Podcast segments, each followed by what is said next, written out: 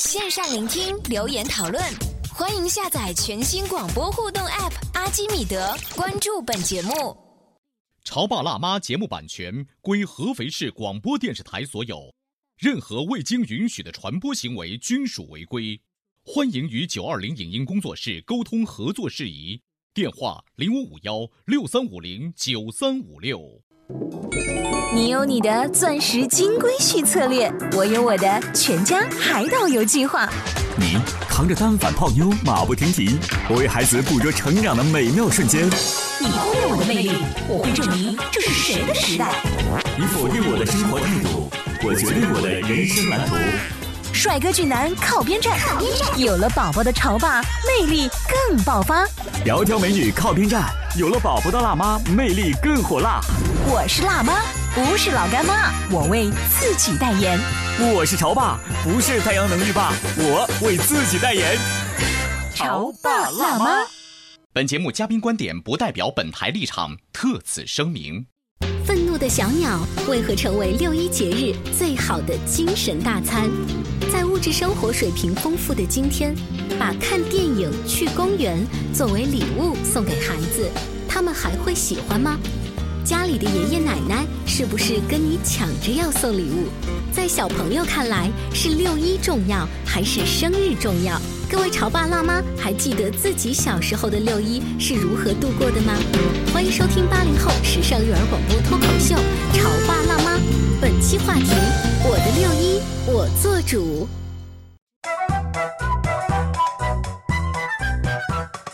收听八零后时尚育儿广播脱口秀《潮爸辣妈》，大家好，我是灵儿，我是小欧。今天直播间为大家请来了开心可乐的老爸，欢迎大家好。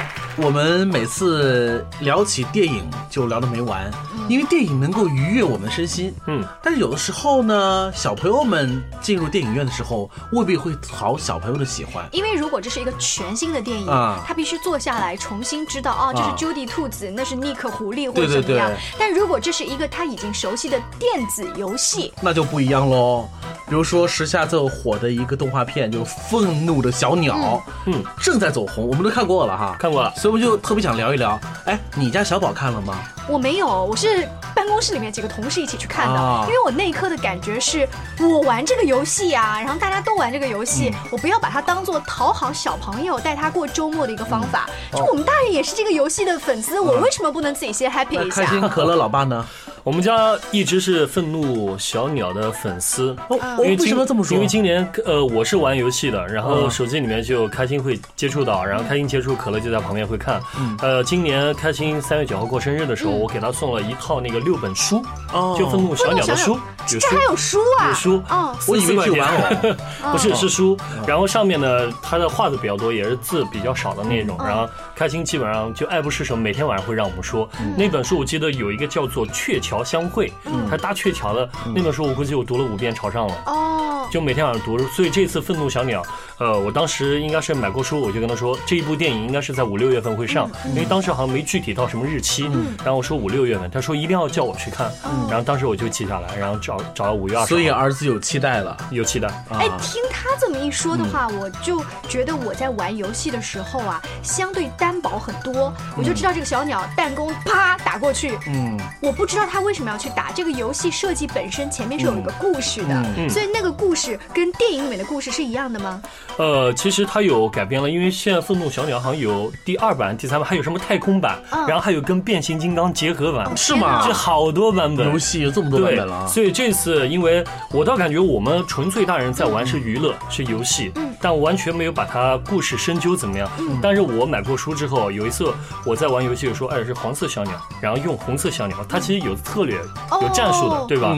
然后后来开心就会说，黄色叫飞镖黄，然后红色叫木鸟红，然后粉色叫粉丝丝。所以在不同的时候要用不同的，他们他们战斗值不一样去打。是对对对是。还有一种鸟，它那个它自己的这个喙很长，它是回形式的，黑色的是爆炸鸟，就是飞出去之后还会飞回来。对 对对，动画片里头也有展现出来了。有。哎，当孩子接触这些动画里头人物的时候，他就会很印象很深刻，他间接的就会知道。这个这个鸟是干嘛使？那个鸟是干嘛使的？嗯，而且现在玩的比我们还好，现在天天接触啊，看动画片有结合的那种。嗯，而且相比之下，我在这方面真的是差很多。开心可乐吧，主要是因为他首先喜欢看电影，嗯，然后喜欢看动画片，嗯又特别喜欢玩一些手游。他自己刚才啊进直播间的时候，手机上还在玩那个手哎游，，对，是啊。这两天我们办公室的姑娘们，我看手机里头都默默的开始偷偷玩起了愤怒小鸟。它是一种怀旧嘛？对，因为对于我来讲，我已经好多年没玩了。当我还拥有第一部苹果 3GS 手机的时候，我确实是花钱买了那个游戏的。哦玩了也就一年之后，可能就没玩了，就卸载了哈就卸载了，就觉得好像就已经很 low 了。就没想到的是，过去了这么长时间，这个手游现在这么的红火哈。其实你们有 follow 它啊它第一版在我们现在看来是比较低级化、啊低龄化了，就适合现在三五岁小朋友。嗯但是它有个太空版，你可以玩一下，技术难度增加。真的吗对。好，那我觉得能不能把你们这个思路拽回来，放到电影院里面？它是一部电影，它嗯不完全是一个游戏。就单纯说这个电影，你们觉得好看吗？挺好玩啊。我觉得，因为我那天恰巧看的就是中文配音版的版本，哦我当时就完了，买错了，后悔死了，他买了个中文版的配音版？但是你静下心来去听配音的时候，其实很有意思。配。的好好，配的非常哦，你看那中文版？我看中文。版哎非常好配的，那个就是结合了时下的网络用语，对对对对，非常的和谐。是啊。呃零二看的我是英文版。看的是英，文版，啊。可以看一遍中文版。且不说中文版还是英文版，就是好莱坞电影这嗯。种卡通全家欢电影的笑料啊，基本上就是主角是一个比较正直憨憨的，然后他身边一定有一个特别特别胖，然后呃做事都慢半拍，看起来很笨拙，但又有一个很机灵很机灵的这样子的一个角色，从狮子王啊到愤怒的小鸟啊，到什么昆虫战队什么之类的，所有都是这样子。我觉得是这样的吧，因为这部电影还没有播的时候名声在外，嗯也就是说，实际上它的外衣比它的内涵要出名的多。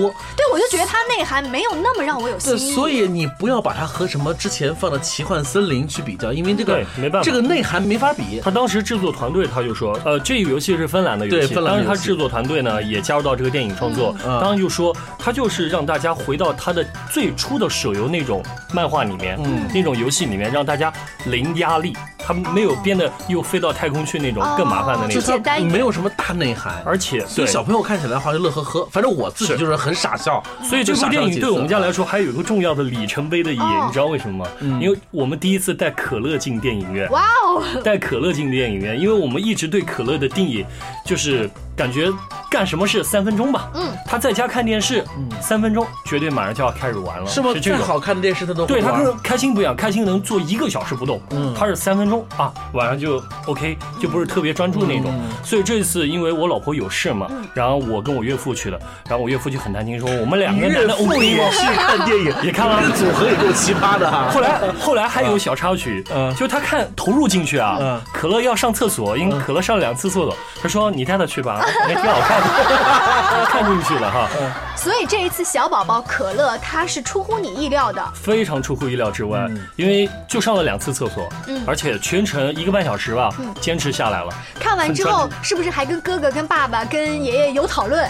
呃，回家就拿着我们的小鸟就开始哎打架，哦，就开始玩了。对，就开始玩了。哎，你会发现，就是说，当孩子接触这个的时候，他非常零压力的喜欢上他，就已经证明了这个动画片是成功的。嗯，他让一个呃注意力不集中的小孩还能够坐下来、静下心来，这已经是很不容易的事情了，。对出乎我们意料之外。说的话，我好像应该再重新进电影院一下我觉，得你可能再带孩子，然后看一个中文版。因为你看电影的心情和开心可乐爸不一样，他是亲子时光，你是和同事在而一起。且那天跟同事们还很尴尬，我下午要赶一个会议，就是嗯我是临末了，他们已经在那个猪猪的城市里面做大反攻的时候，嗯老鹰也快要来救他们的时候，我就中途走了。走了啊对，听说后面的彩蛋什么我都所以你是没看到。心不在焉的，对我觉得你可能应该带儿子去看一下，我觉得你儿子应该是会很喜欢的，对，带孩子我建议还是看中文版，这次中文配音的确是很棒。很棒很棒。对我们当时因为在选择的时候也在想，因为看英文会有画面，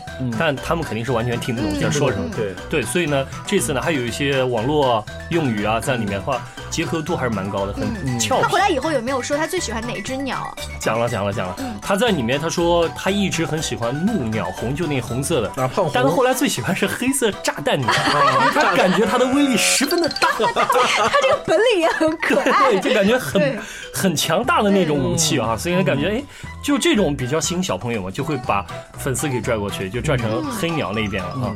哎，你会发现这个老外很会设计动画片。你看动画片里面那个小小鸟，好萌啊！刚生下来的那个特别可爱，那个毛茸茸的样子，对对。啊呃，据嗯说现在电影的衍生品就这样子的东西已经在电影院里面就外面热销了。可以想见哈，嗯你看，这就是一个手游带来的一个动画片，然后让孩子们喜欢，这是属于孩子的世界。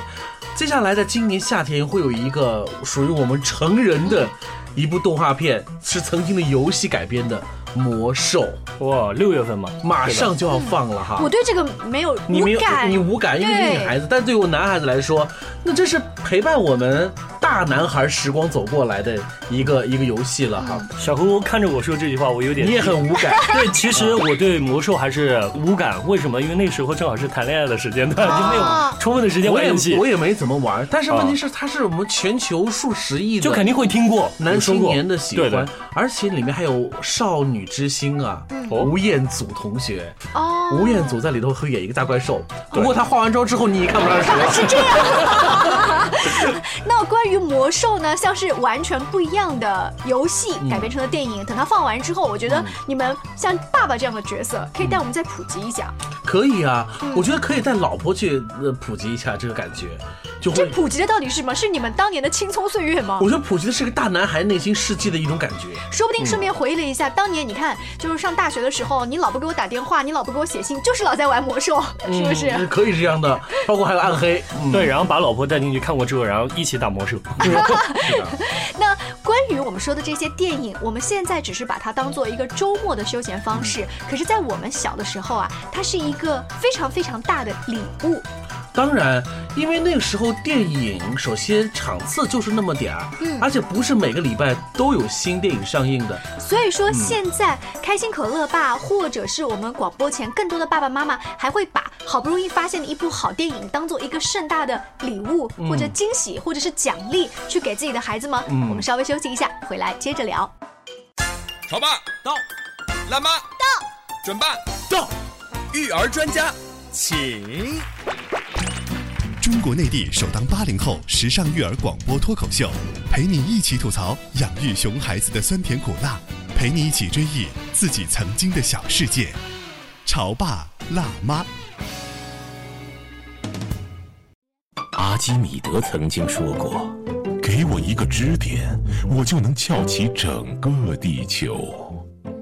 不对，我就是那个支点。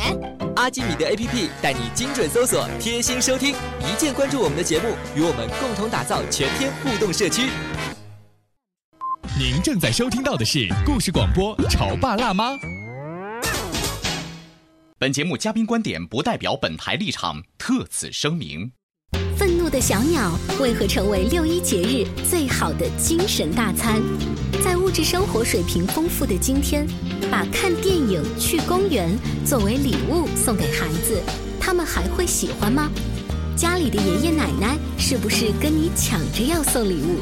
在小朋友看来，是六一重要还是生日重要？各位潮爸辣妈还记得自己小时候的六一是如何度过的吗？欢迎收听八零后时尚育儿广播脱口秀《潮爸辣妈》，本期话题：我的六一我做主。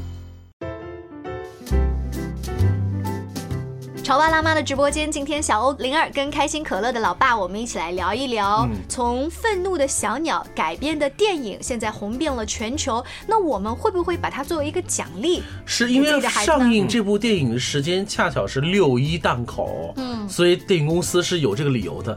但是说到六一啊，我提前就采访了一些小朋友，嗯嗯，他们对于六一到底有什么样的感觉呢？我想打扫我的院子，为什么你要打扫你的院子呀？因为每天都有人把树叶扔到地上。嗯，我想抹桌子，因为吃完饭的时候桌子上会滴一些油，很脏的，所以要擦一擦。我想去跳舞，然后可以去表演，因为我最喜欢的游戏就是表演。嗯，还有没小朋友说？好，你说，你说。唱歌啊，想唱歌，和谁唱呀？和我的好朋友啊，到哪里唱歌啊？准备？就在家里。我为了儿童节，嗯，想画画送给我爸爸妈妈。你看，这是小朋友们的语言，在他们心目当中，六一可了不得了。但是我深层次的问了另外一个问题，我说小朋友们，你们觉得生日和六一儿童节哪个更重要呢？你说为什么你觉得生日更重要？因为生日可以让可以告诉你你长大的意思。因为生日是表示我们长大的意思，它它它是我们的月份。说生日是我们出生的那一天。好，现在我要问那些觉得六一儿童节重要的小朋友了。好，你告诉我说为什么六一重要？你说因为六一儿童节可以唱歌、跳舞、画画。啊？你觉得呢？六一儿童节重要？为什么？六一儿童节可以出去玩，还可以让妈妈买很多好玩的。那生日就不能够让妈妈买好的好玩的吗？生日只能买个礼物，可以拥有。听这些孩子们这么一说，感觉他们更哈六一耶，嗯，就是这是一个很大的节日，然后幼儿园也会举行活动，然后又会收到礼物。小朋友们会说：“我当然觉得六一更重要了，因为六一的全称是什么？六一国际儿童节，生日是我自己个人过节，那不一样的感觉。我们家嘛，这次六一我倒感觉好像他们的爷爷奶奶，就我爸我妈，好像比他们更开心一点。哦，是吗？为什么这么说？因为我妈上上次来我们家，然后就跟我说：“哎，六一你准备带开心可乐干嘛去怎么过？”嗯然后说怎么过？我讲六一，我看一下时间，周三嗯我们在上班，工作日。对，工作日我们没办法。他说这样吧，交给我吧。我妈就很自信的说：“哦，那老人家交给我。”老人家们反而很看重这一我。妈对我妈正好，她因为是做生意，她说那天我关门，哦我带他们到逍遥津去。其实逍遥津呢，她其实我妈跟我聊的时候，你知道我为什么要带他们去逍遥津吗？嗯我要跟他们讲，小的时候我带他爸爸就去逍遥津，他自己他爸小时这个奶奶真的是很有心很有心哎。真的，我听了之后，我我很感动，你知道为什么吗？因为在妈妈心目当中，孩子就是孩子，他会有一种传承的感觉。就是小时候我的亲子给孩子教育，就是带他去了一次逍遥津公园。等到我年老之后，我带着我的两个孙子，也追寻着过往的岁月去了一次逍遥津公园，这感觉很不错的。而且你换一个角度想的话，嗯爷爷奶奶带开心可乐，如果去 shopping mall 里面很高级的。游戏厅那种大型的，他甚至可能不知道该怎么去买票，对怎么去充那个游戏卡。他一进去以后，他会有一种懵掉的感觉。嗯但是去一个他年轻的时候就熟知路线嗯以及游戏玩法的公园，他也会如鱼得水。嗯然后整个这一天就会过得很顺利。所以而且他自己也能找到我小时候带我的那个回忆对这是有温度的啊。对，但你知道我爸怎么说吗？嗯我爸讲，我们为什么要去逍遥津？嗯那是因为很多人都往大型 shopping mall 里面走，所以我们反其道而行之，带他去那些人少的地方。其实啊，逍遥津现人也不少了，也不少。因为自从这个门票不收了之后，嗯。呃，据工作人员说，每天都跟过节似的。嗯，尤其是六一那天，嗯。虽然我们上班，还是有不少单位，他可能会睁一只眼闭一只眼，对对让那些爸爸妈妈们有一个半天的假。刚刚开心可乐爸说到爷爷奶奶特别重视，我也有一个感觉，这种呢是主动请命，说我来带孩子们。我们家呢是提前了差不多一个月就开始问你想要什么礼物，嗯，或者呢就直接说爷爷奶奶给你买一个什么什么好不好？就是生怕这个礼物如果我不提前给的话，又被你爸爸妈妈抢先了。嗯所以一定要展现出我们作为长辈对你的爱。所以你家儿子会和全国很多类似的这种情况下的儿子，会发现一个是一个什么情况呢？他提前一个月进入了六一收礼物叫进入状态狂躁期待期。为什么呢？他孩子就会很兴奋，他觉得我马上要过六一了。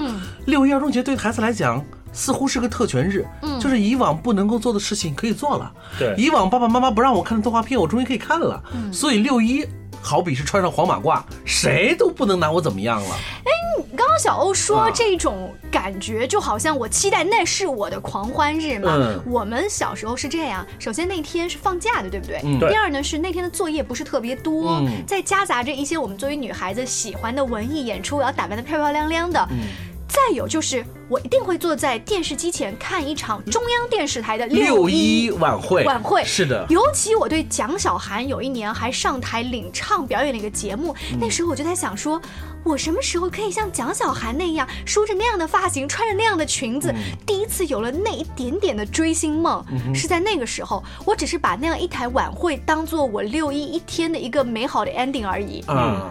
现在的孩子应该不会说我看一场儿童节晚会就好了所以？我们在节目的上半部分，我们问了一个问题嘛，就是现在的爸爸妈妈还会不会把看一次演出、带孩子去看一场电影当做是六一的礼物送给孩子？就这礼物到底轻不轻？孩子子到底愿不愿意接受这份礼物呢？其实在于自己家长嘛，你怎么给他定义这一个礼物，对吧？就像之前，其实我妈也在说，给他们买什么呢？其实我相信我们家也代表了很多合肥的一些家庭，就是两边父母的。然后我记得我岳父岳母会问，哎。你爸你妈给宝宝 会买什么？他们互相会提前他比啊，也不算比，他会也许他心里面想不要买差啊，买重合了，对，比如讲买衣服都买衣服，那也许就有点局限性了，对不对？比如讲那我我跟他说我妈会带他们去孝兴去玩，然后那行，那晚上回来那我就给他们做一顿好吃的，是吧？因为我们之前出去玩什么衣服鞋子也不会再买了，对，没必要了，所以我们就在想，就像刚小吴说，会不会把一个电影作为一个礼物来送？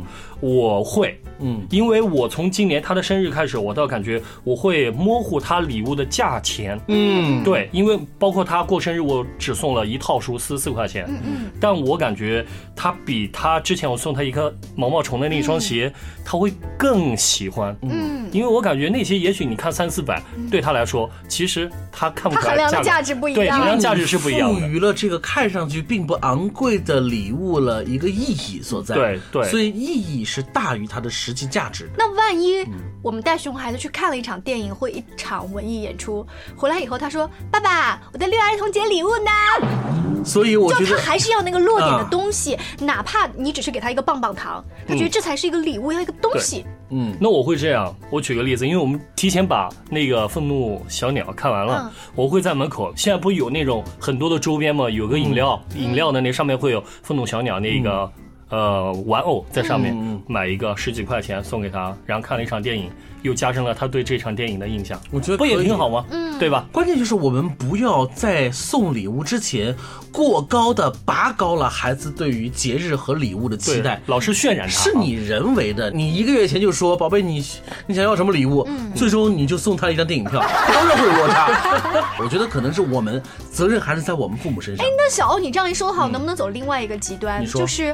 呃，我只是告诉你啊，六一儿童节嘛，那节日快乐，That's it。我并没有一定要送你礼物。我觉得这样的话，现在谁都做不到了。嗯，你如果是这么做，你觉得你可以做到，对不对？他去他姥姥姥爷家，去他爷爷奶奶家，万一做的更好，那他回头会有埋怨你的。嗯，而且身边也有小朋友，因为六一他们肯定对六一他们肯定之前会幼儿园会有演出，大家会碰到。现在你别看小孩，他也会在聊。嗯。他也会聊，你爸送你什么呀？对，儿童节我爸送我什么，我妈送我爷爷奶奶送我什么，真的会有这种。啊，熊孩子这是防不胜防了。但是话说回来，如果你真正像做到的像灰姑娘的爸爸那样，说我给你带一个头顶经过的一片树枝，如果你能够把这个看上去一点都不好玩的一个小东西解释成意义重大的一个礼物，还则罢了。嗯，要不然的话你就别做。嗯，是不是？也就是说，那我得先是灰姑娘，看你是否得是口吐莲花的料 啊！今天我们因为疯狂的小鸟，我们聊了很多。其实啊，在亲子互动的环节当中，还真的是有其他的一些不少东西可以跟孩子做探讨。比如说，在你家小宝没有出生之前，最红的那个动画片叫做《汽车总动员》，就已经出了好几部了。然后现在又有各种各样的玩具呀、衣服啊，实际上。你可以带儿子去再看看《汽车总动员》的这个动画片，让他熟悉一下闪电麦昆是怎么来的，嗯，他才会对他自己的衣服或书包感兴趣。对，嗯，小欧这么一说，我发现了家里遇到一个尴尬的事情，就是巴斯光年那一个《玩具总动员》当中的很火的形象呢。那你看过这个动画片，你就知道。可是我们家儿子没有看过这个动画片，他就无感。小宝不喜欢。他有一天呢，就是他的姐姐送给了他一个小礼物，六一儿童节礼物。他说：“小宝，这是我送给你的礼物。”他看到那个东西，他说：“这是什么？” 他也没有孩子嘛，毕竟不会说啊谢谢啊，然后再讲一些客气话。他不喜欢，他就这么看着，他也不说不要，他也不说要，他表现出的那一种尴尬的场景。所以我说，我们家长做的地方还可以更多，比如说像《玩具总动员》，也是属于我们年轻时候的对对对童年时候的记忆。嗯，这个片子很火，以至于他的到他的第三部的时候，我是含着泪看完的。嗯，那算是我挥别我童年的最后的一部作品了。我看《玩具总动员》的时候觉得有点可怕，就尤其是那些娃娃复活了，呃，就是那种艺术处理的效果的时候，呃，我觉得这是一个比较男性化的动画片儿，包括它的牛仔的主题，它的这个巴斯光年都是很男孩子的玩具。对，它其实是说的是一个孩子如何面对自己的玩具，如何面对于自己的童年，是他自己。知道自己长大了，我要跟我的过去说说再见了，那个感觉其实是可以跟孩子教育的，尤其让孩子学会善待自己的玩具。嗯，因为现在的孩子玩具多如牛毛。对。但是孩子们真的知道收拾这些玩具吗？他真的知道爱护这些玩具吗？不知道。对你说这点，我在我们家就是他现在喜欢玩这一段时间，包括之前的托马斯，他也许看到动画片，突然有一天他看到了，他就说：“爸爸，我的托马斯呢？嗯我怎么知道在哪？对呀，我怎么知道在哪？哎。”有的时候，对于这种情况，我就说，那你下次是不是你的东西要放好，放在什么位置？你猜我爸会怎么说？我说爸爸，我的什么东西了？你过来，我就过来了，在我手上，在你手上啊！一看，啪一巴掌。所以我爸用这种方式叫你找我，你自己去找去。今天是六一儿童节，是我们的孩子成长道路当中的又一个童年的记忆点哈。嗯，我们真心的觉得日子越来越好。礼物其实不是必须要越来越名贵和高级，但是礼物可以变得越来越有意义，对不对？嗯，我怎么觉得自从做了爸爸妈妈之后，就是当他提到六一儿童节的时候，嗯，我就会想我们上学时候什么时候过五四青年节，然后什么时候开始过三八妇女节，我特别害怕这种有强烈年纪烙印的这种节日，以至于我们现在男性没什么节日过，你没发现吗？没有节日过，呃，Happy Wife，Happy Life，Happy Kid。Happy life！我想今天一定有一些妈妈会开玩笑，跟自己的老公说：“今天家里两个宝贝过节，嗯，就我也过节，然后儿子也过节，真的。对，六一儿童节不如全家一起过，因为每一个人的内心都是一个孩子呀。我们终归就是一个孩子，为什么不能让青春永驻在六一那一天呢？对不对？好，那祝大家六一儿童节快乐，大儿童、小儿童都节日快乐，下期见。拜。祝全国